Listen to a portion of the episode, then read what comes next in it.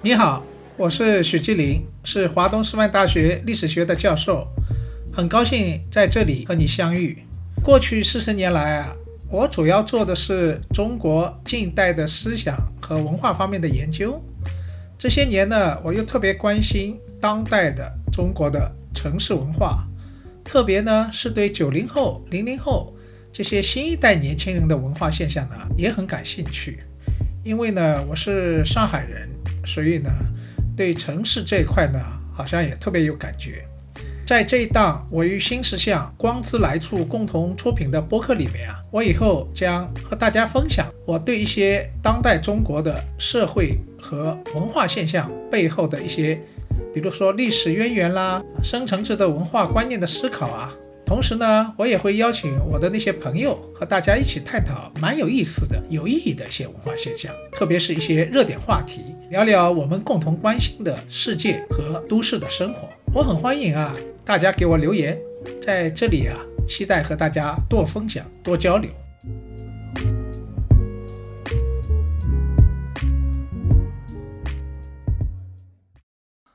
今天啊，我将继续给你聊一聊啊，九零后的文化。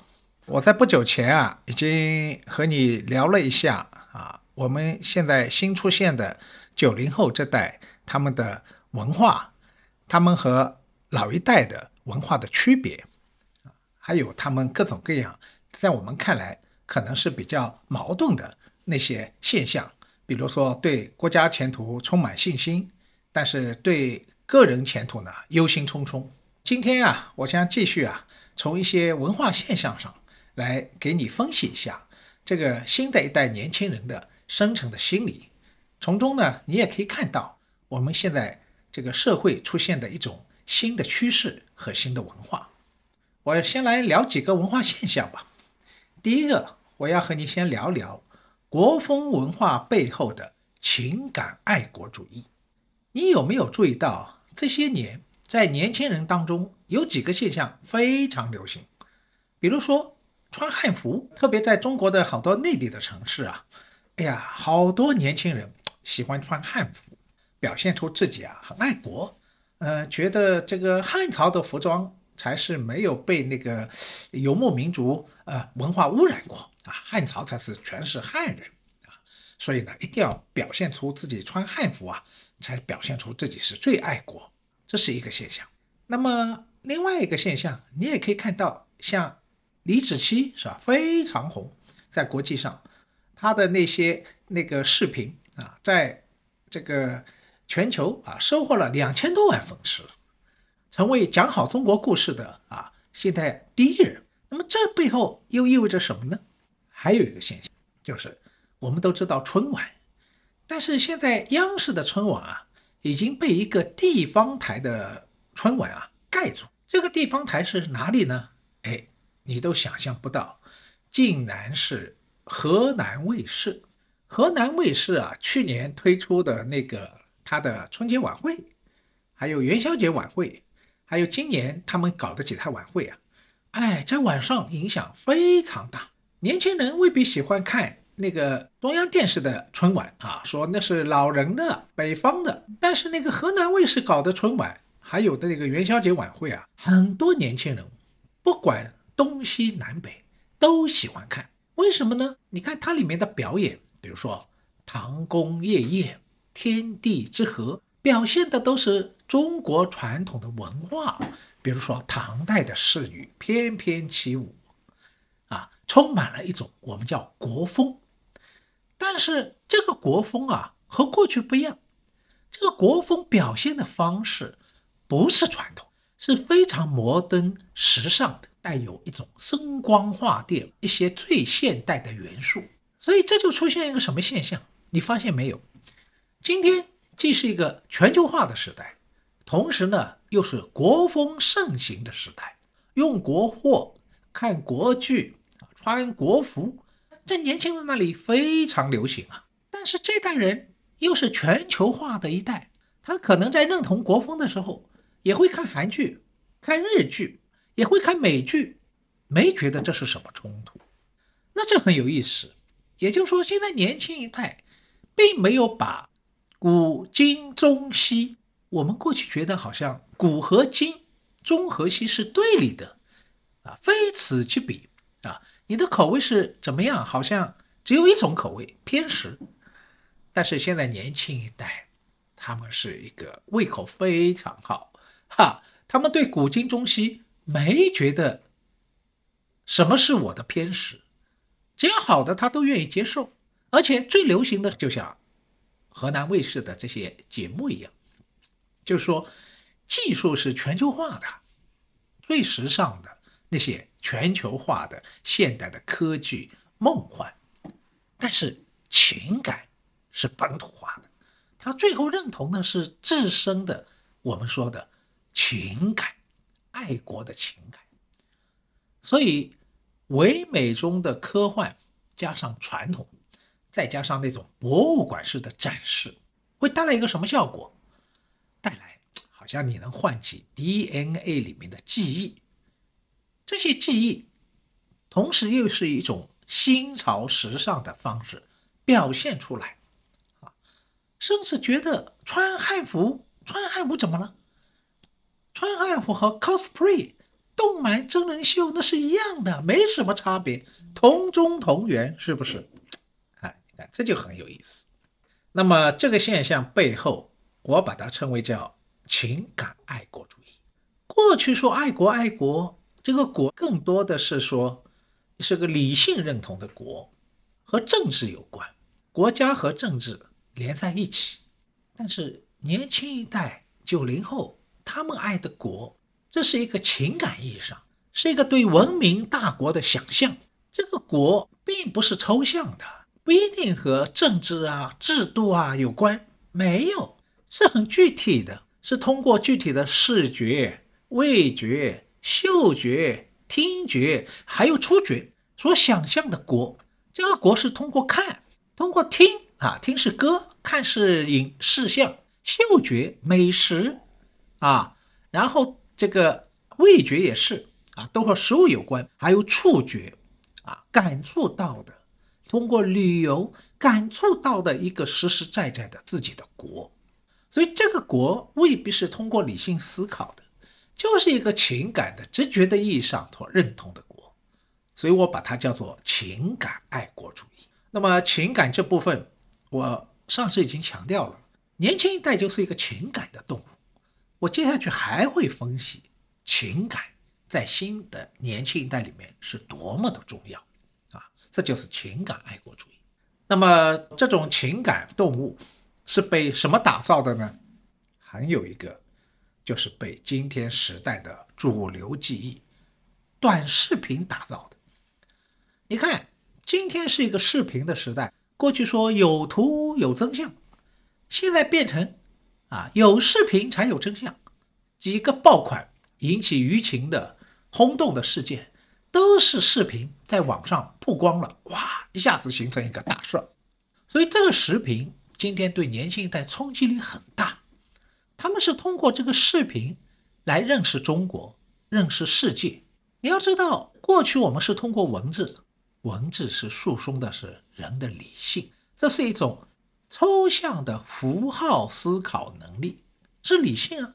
但是现在年轻一代，这个抽象的符号思考能力衰退了，他们更直接是被视觉打动的心灵，因为一个图像哇一下子冲击过来。你像你看短视频，打动的是你的心灵，是你情感的直接的反应，喜怒哀乐，直接反应，快乐还是悲伤，还是愤怒，还是幸福，那是一个直接的反应，它不用经过你的大脑。所以今天新的一代人已经不是理性的动物，是在在我看来就是一个情感的动物。我们过去总是觉得说，哇，理性很重要，是吧？认识很重要。知识很重要，当然重要。但是英国大思想家、大哲学家休谟讲过一句名言，他说：“理智是情感的奴隶。”也就是说，最后人以为是自己是理性的动物。那个法国人就这么认为啊。笛卡尔说：“我思故我在。”他把那个理性看得很重要，人是有理性，然人才成为其人。但是休谟是英国经验主义者，他更相信人的经验。那么经验一部分和情感是有关系的啊，所以他就觉得到最后啊，哎，还是人的情感要比理性啊，在你的选择当中啊更重要。你想一想，在你的生活经历当中是不是这样？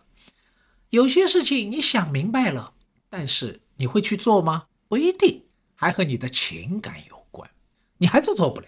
就像一个你爱上了一个男孩或女孩，最后明明知道他不值得你爱，但是你深陷感情之中拔不出来，这就是一个理智啊抵抗不住情感的经常碰到的事。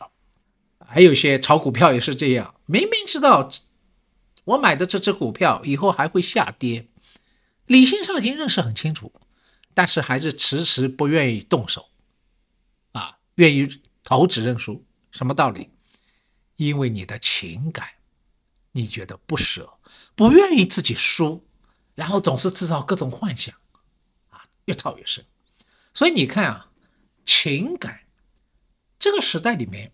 情感有时是非常重要，要超过理性。而过去我们讲知识、讲启蒙、讲教育，都是诉诸于理性。事实上，情感的教育同样重要。今天在年轻一代里面，已经看得出来，这种情感的因素，某种上已经超过了理性，超过了知识。所以卢梭啊，法国。大思想家、大教育家卢梭就非常强调情感教育，我想这是有道理的。好，这是我和你分析的第一个国风背后的情感爱国主义。第二个，我再给大家分析一个现象，就是网红现象。而网红现象在我看来就是后物质主义的二点零一代。你看，现在有好多网红现象非常多，比如说奶茶，奶茶道理说是一个普通的一个消费啊。现在不断推出的新款奶茶啊，很多年轻人，比如说在上海一个新的奶茶店开门了，愿意排两个小时以上的那个队去啊拔草，为了杯奶茶。然后各种各样的好玩的，比如说北京的环球乐园推出了威震天，然后上海的迪士尼推出了琳娜贝尔，然后前不久那个肯德基又推出了柯达鸭。哇，一时非常流行，一款难求，买不到，然后在网上被炒成几百块，甚至上千块。老一代人看不懂啊！哎呀，你已经二十多岁、三十多岁，怎么没大没小，像爱小孩一样迷这些玩意儿呢？看不懂，觉得不可思议。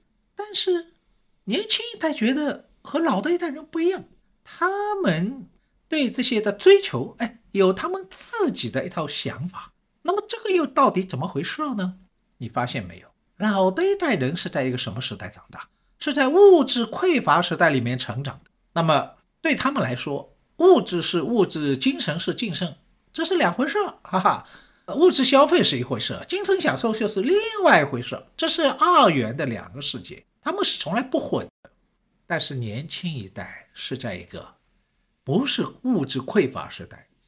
是一个富裕时代成长起来的幸运儿，他们从来没有经历过物质匮乏这回事，哈哈，不知道不懂。但是当然，这次上海封控期间，很多年轻人明白了什么叫物质匮乏，有钱也买不到。但这是偶然的，所以年轻一代对物质匮乏这事儿缺乏切身的感受，所以呢，他们对物质不那么贪。你看啊，这个。老的一代人因为经历过物质匮乏啊，一听说啊要封控了，赶紧去抢购，哈，超市里面抢购的都是老人，至少是中年人。年轻一代觉得这急什么急啊？他想象不出来。所以新的一代人他们并不特别注重物质，如果是注物质享受的话，不是物质本身，他在乎的是背后的精神体验。那么，特别是对九零后一代，这个九零后一代成长的环境要比前面差一点，啊，房价已经炒得这么高了，特别是北上广深这四个城市，都年轻人都买不起房了。然后很多的梦想也今天在一个不确定的年代也很难实现。那么怎么办呢？只能躺平啊，或者比躺平好一点，叫过一种叫小确幸、可看得到的、摸得到的小确幸时代。我没有太高的理想，我也没有太多的梦想，我只是过自己的小快乐、小确幸的生活。所以，小确幸的时代今天降临。那么，这个小确幸时代啊，所培养出来的一代人和老的一代人是不一样的。呃，这点啊，美国有个学者叫英格哈特，他写过一本书，这本书还蛮早，上个世纪七十年代，他发现在美国就出现了一代新人。这代新人，我他把它称为叫后物质主义一代，因为到了现代社会啊，进入消费社会。大家都很注重物质，这本身也没啥错。但是英格哈特就发现，新的一代人是后物质主义，不是不注重物质消费，而是在物质消费之外，他们更注重外在的环境保护啊、整体环境改善啊等等。这就是后物质主义一代人。但是我发现啊，今天在全世界，特别在中国，出现了。后物质主义的二点零代，什么意思啊？我把它称为叫转向内在，也就是说，不再注重外在的物质体验或身份体验，而是转向内在的精神感受。这怎么说呢？你想想，匮乏时代，人们首先要解决一个马斯洛的那个个人需求的第一个层次，解决一个温饱的问题，解决一个。这个基本的，我们说生活的需求的满足，所以呢，这要求是不高的。他注重的是物质本身，能够温饱就 OK 了。然后等到进入小康社会以后呢，一部分人先富起来，他们的消费理念很多，特别是中产以上，不要说富豪阶层了，是身份性消费。这个消费更多的是为了展示自己的身份感。比如你买个 LV 包，LV 包它的实际功能、物质功能重要吗？不重要，重要的是它体现了你的身份。因为社会它的各个阶层、各个等级之间的所谓区分和区隔，是看外在的，就是你用什么包，穿什么牌子的衣服。开什么车，住什么房子，来体现你属于什么阶层的人，所以这叫做身份消费。这种身份消费啊，在老的一代，包括七零后、八零后里面也很多，因为他们是有这个实力来身份消费的。那么更老的一代反而没这个感觉哈。我上次在网上听到一个真实的故事，一个侄女给她一个姑妈买了个 LV 包。过一阵子又见到姑妈，说：“你这个包用的怎么样啊？”这个姑妈说：“这个 LV 包很好啊，我到菜市场上去买带鱼，这个包不漏水。”哈哈，你看老的一代人根本搞不清楚什么叫 LV，他只觉得它的实用功能。但是侄女儿，这位七零后、八零后，他注重是他的身份消费啊，他让姑妈体面一点，但恐恐只是姑妈不懂。那么在上海啊，我也看到经常有一些，就说七零后、八零后啊，他们要去一些比较上高档的啊、有身份感的酒吧、咖啡馆、餐馆，周期性的去聚餐。这个聚餐，他在乎的是一个仪式感。这个仪式感就说，我通过周期性的聚餐，我到这个场所的消费，给一个自己的一个自我证明。我是这个阶层的人，我是有这个文化品位的人。因为中国啊，中国的社会阶层不仅是看有钱，还注重你的文化流品啊。你有什么样的文化流品，你就属于什么阶层的人。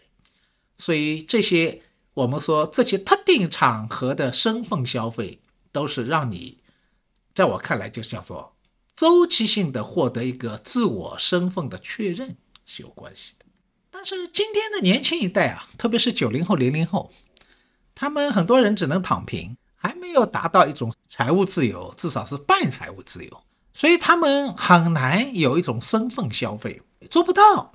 那怎么办？这就是我说的后物质主义的二点零版。这个二点零版不再是外在的物质的消费或者身份的消费，转向了一个内在的愉悦。只要我开心就是，最重要是从内心的体验。而这种体验就把过去的那种物质和精神的二元化，物质是物质，精神是精神，就打破了。简单的说，物质里面还有精神，精神也通过物质啊表现出来。比如说，第一个现象，精神的物质化。你看，我上次给大家分析了饭圈文化，按理说崇拜明星嘛，各个时代都有，也不是现在新出现的现象。但是老的一代人崇拜明星啊，那崇拜就是崇拜，这是一个精神性的、心理性的现象，不会去什么给他打赏啊，你也没打赏的门儿啊，也没这个意识，是吧？这就是一种精神性的、情感性的欣赏，这就是精神现象。但是今天的饭圈文化里面，我对一个偶像的崇拜，怎么体现出我对他的崇拜、对他的忠诚啊？那一定要应援，要打赏。一定要通过某种物质的方式啊，金钱的方式体现出来。你不能仅仅是玩精神，那是那不行。你看，精神物质化，这是一个现象。第二个现象呢，倒过来，物质也精神化了啊。各种物质消费，它一定要有文化、有情调的加持。所以这些年有些产品特别好卖，是什么产品啊？颜值高的产品，包装最重要，注重的是装中包装，一眼看上去对眼，让你赏心悦目，然后就买了，不用经过大脑，大脑是一个计算理性，这个值不值钱呢？这个性价比如何啊？这都大脑要计算理性，但是年轻一代不算，只要对上眼喜欢，我就下单，或者当场购买。那个我碰到过一个出版书的那位编辑，就告诉我说，现在我们编辑的出版的书啊，都是给那些不看的读者准备的。我听不懂啊啊，不看不看他买，为什么要买书？哎，他说对了，他说现在年轻的一代买书的，在书店里面啊，或者在网上，哎，看到这本书装帧很好啊，对眼。立马下单，买来以后通常不看，所以他说我们现在就特别注重这个书的封面设计，这个装帧、色彩、构图，哈哈，就是颜值高。内容嘛，在他看来内容是其次的。你看这有意思吧？这就是现在新的一代的消费的现象，很有意思。我把它称为叫后物质主义的二点零一代人。第三个现象，我要和你分析一下盲盒现象背后的体验性消费。这两年啊，盲盒太流行了，那个老一代父母看不懂啊，你买这么多的盲盒干什么？买回来，它能吃吗？它值钱吗？它好玩吗？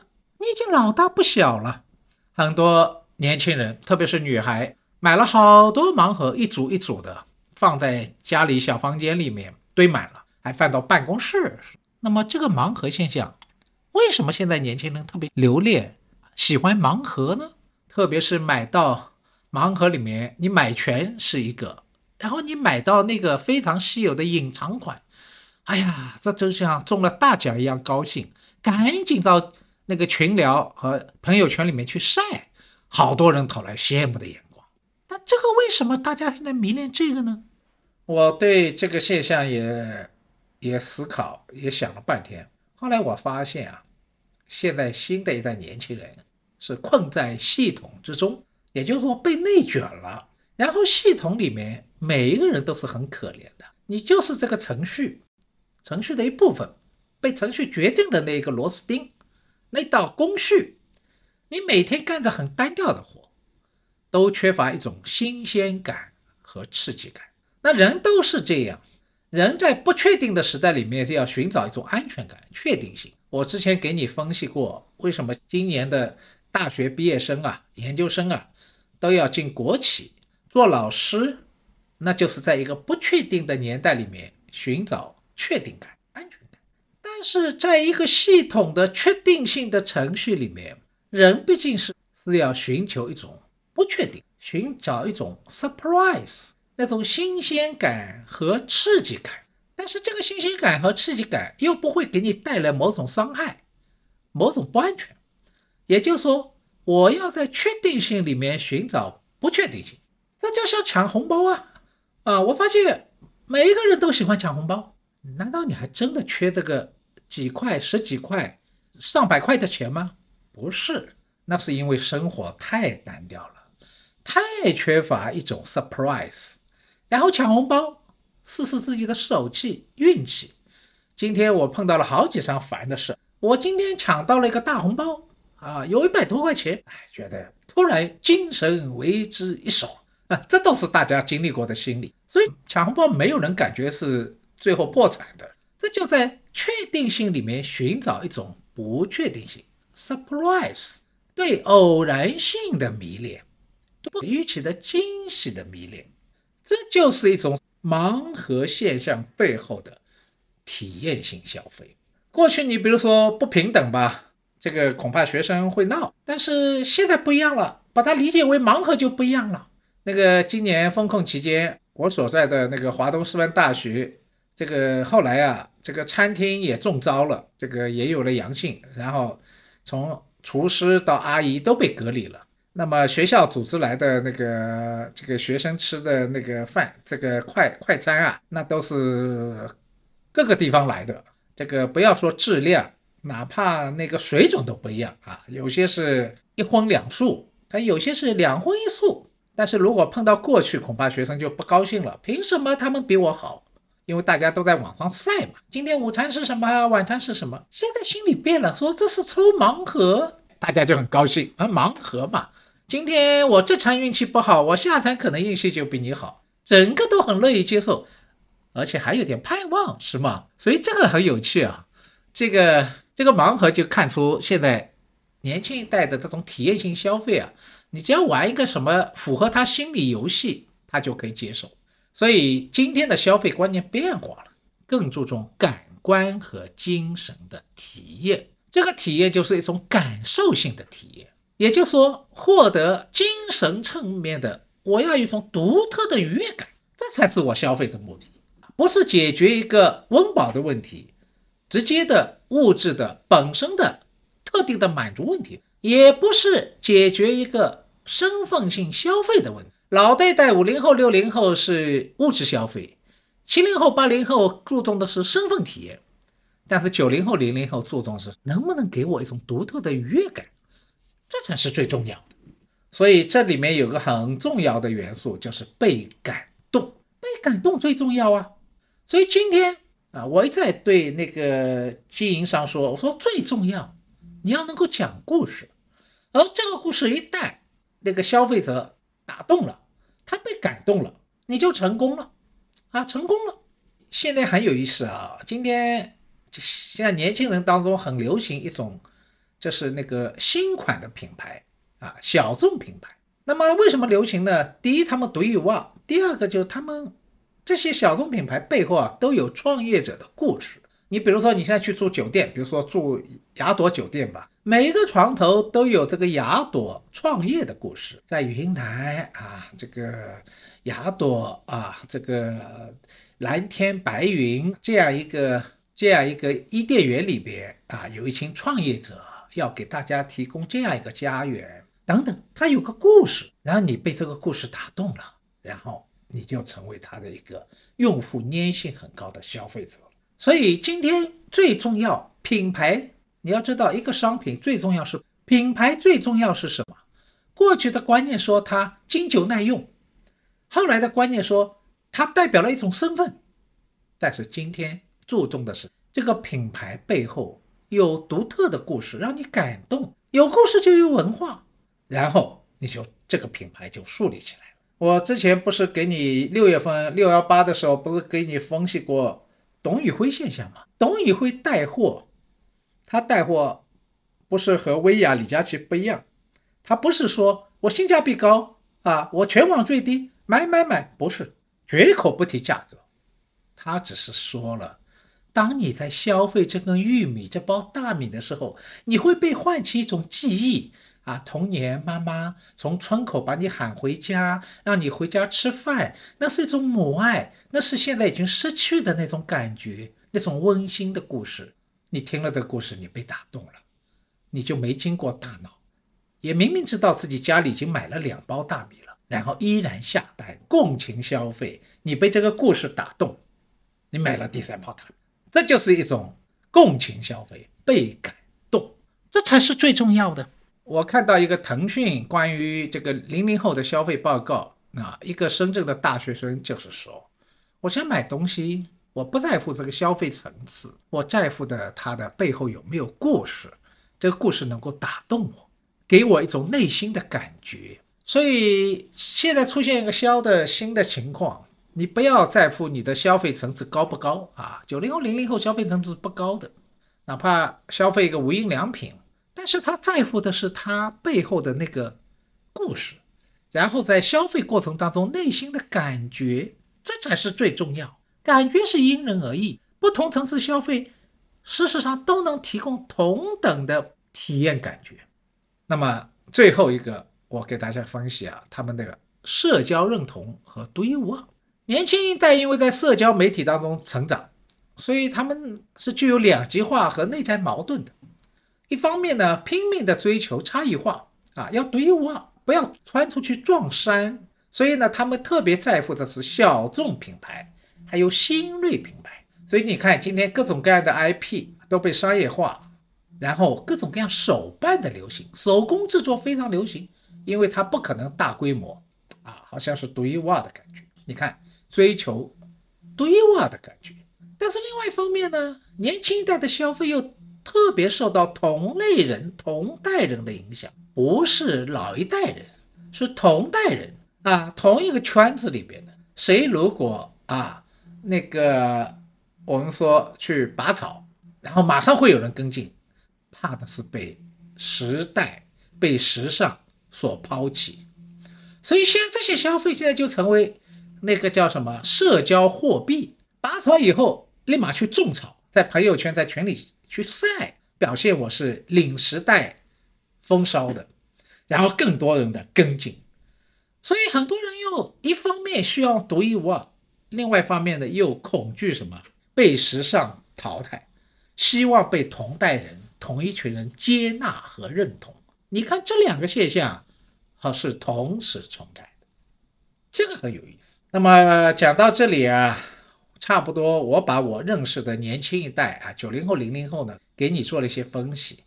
也许你可能年龄稍微大点，你并不是九零后、零零后，你可能是七零后、八零后。那么现在我们在一个年龄和九零后、零零后我们一起工作啊，今年也是零零后第一年进入职场，怎么和他们相处呢？这是现在很多七零后、八零后。这个非常困境的事，不要说五零后、六零后了。那么最后，我和大家想谈谈这一点。这个现在有两个词非常流行，一个叫躺平，一个叫佛系。呃，我发现，因为现在年轻一代都陷入某种内卷，是吧？困在系统当中，是怎么突围？但是躺平和佛系啊是两回事。我以后有机会啊，可以专门帮你分析一下。我现在只是简单的提一下，在我看来，佛系是八零后的现象。八零后那个时候，毕竟还出生比较早，北上广深房价还没有像前年那波大涨，所以父母双方凑个首款，自己二十年房贷还是买得起房。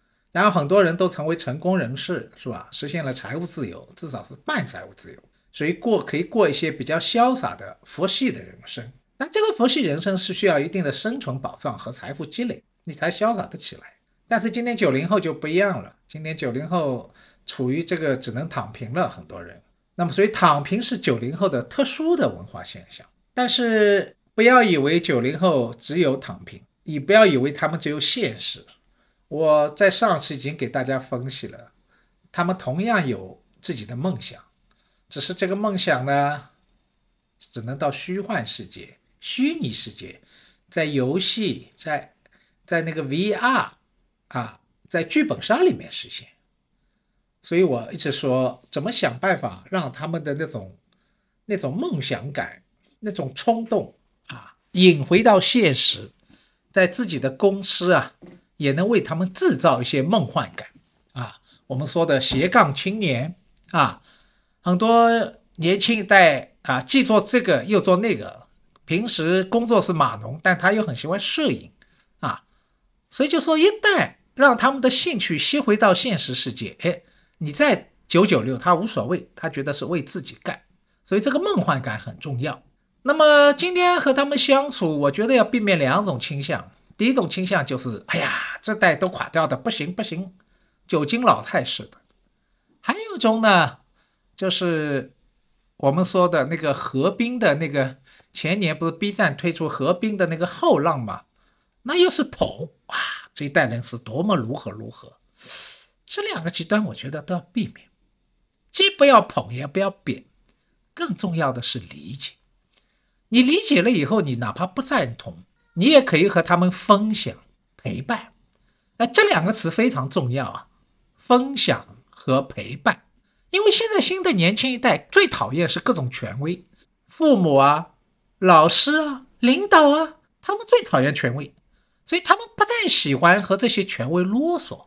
你说什么？反正我也不反驳你，我不尿你，口头上好好好啊，态度诚恳，坚决不改。所以你越是要去教育他们，越反感。但是最重要是要分享啊，share，和他在平等的交换些想法看法，这才他们觉得嗯，你不但有权威姿态，他反而愿意接受，听得进去。第二个是要玩在一起，也就是说。让他感觉你和他是同类人，你对他的文化也不陌生，对他们的喜好也能理解。哎，他觉得这个就没有这种戒心，玩在一起，所以玩是很重要的。那么这部分啊，以后我们有有机会，我们再根据一些具体话题啊，再和大家分享怎么做家长啊，怎么做领导，哈哈，和年轻一代相处啊。但是最后我想说的是，时代是会变化的。但人性永远不可改变。今天这个时代是不确定的，但是新的一代年轻人依然会有自己的不变的人性。但这个不变人性在这个时代里面呢，又有自己独特的表现。所以，我们与其盲目的去责备他们或者赞颂他们，还不如更多的理解他们。而除了理解以外，善待是很重要。善待这个新的一代九零后、零零后，这就是善待企业啊，也是善待我们国家的未来。好，今天我就和你分享到这里，我们下次再见。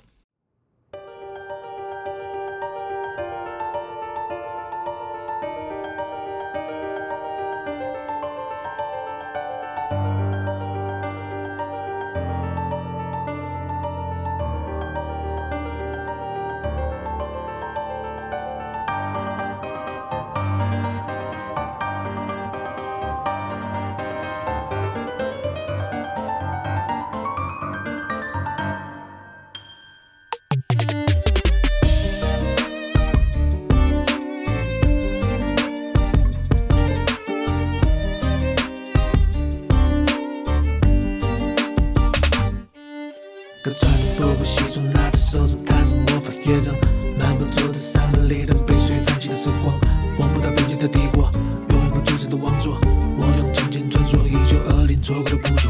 变成神的玛格丽特被我变做了苹果，朝鲜吃的是我还是他原本生活的小丑？不是烟斗的烟斗，脸上的鸽子你又飞走，请你记得他这个花家不知什么要求。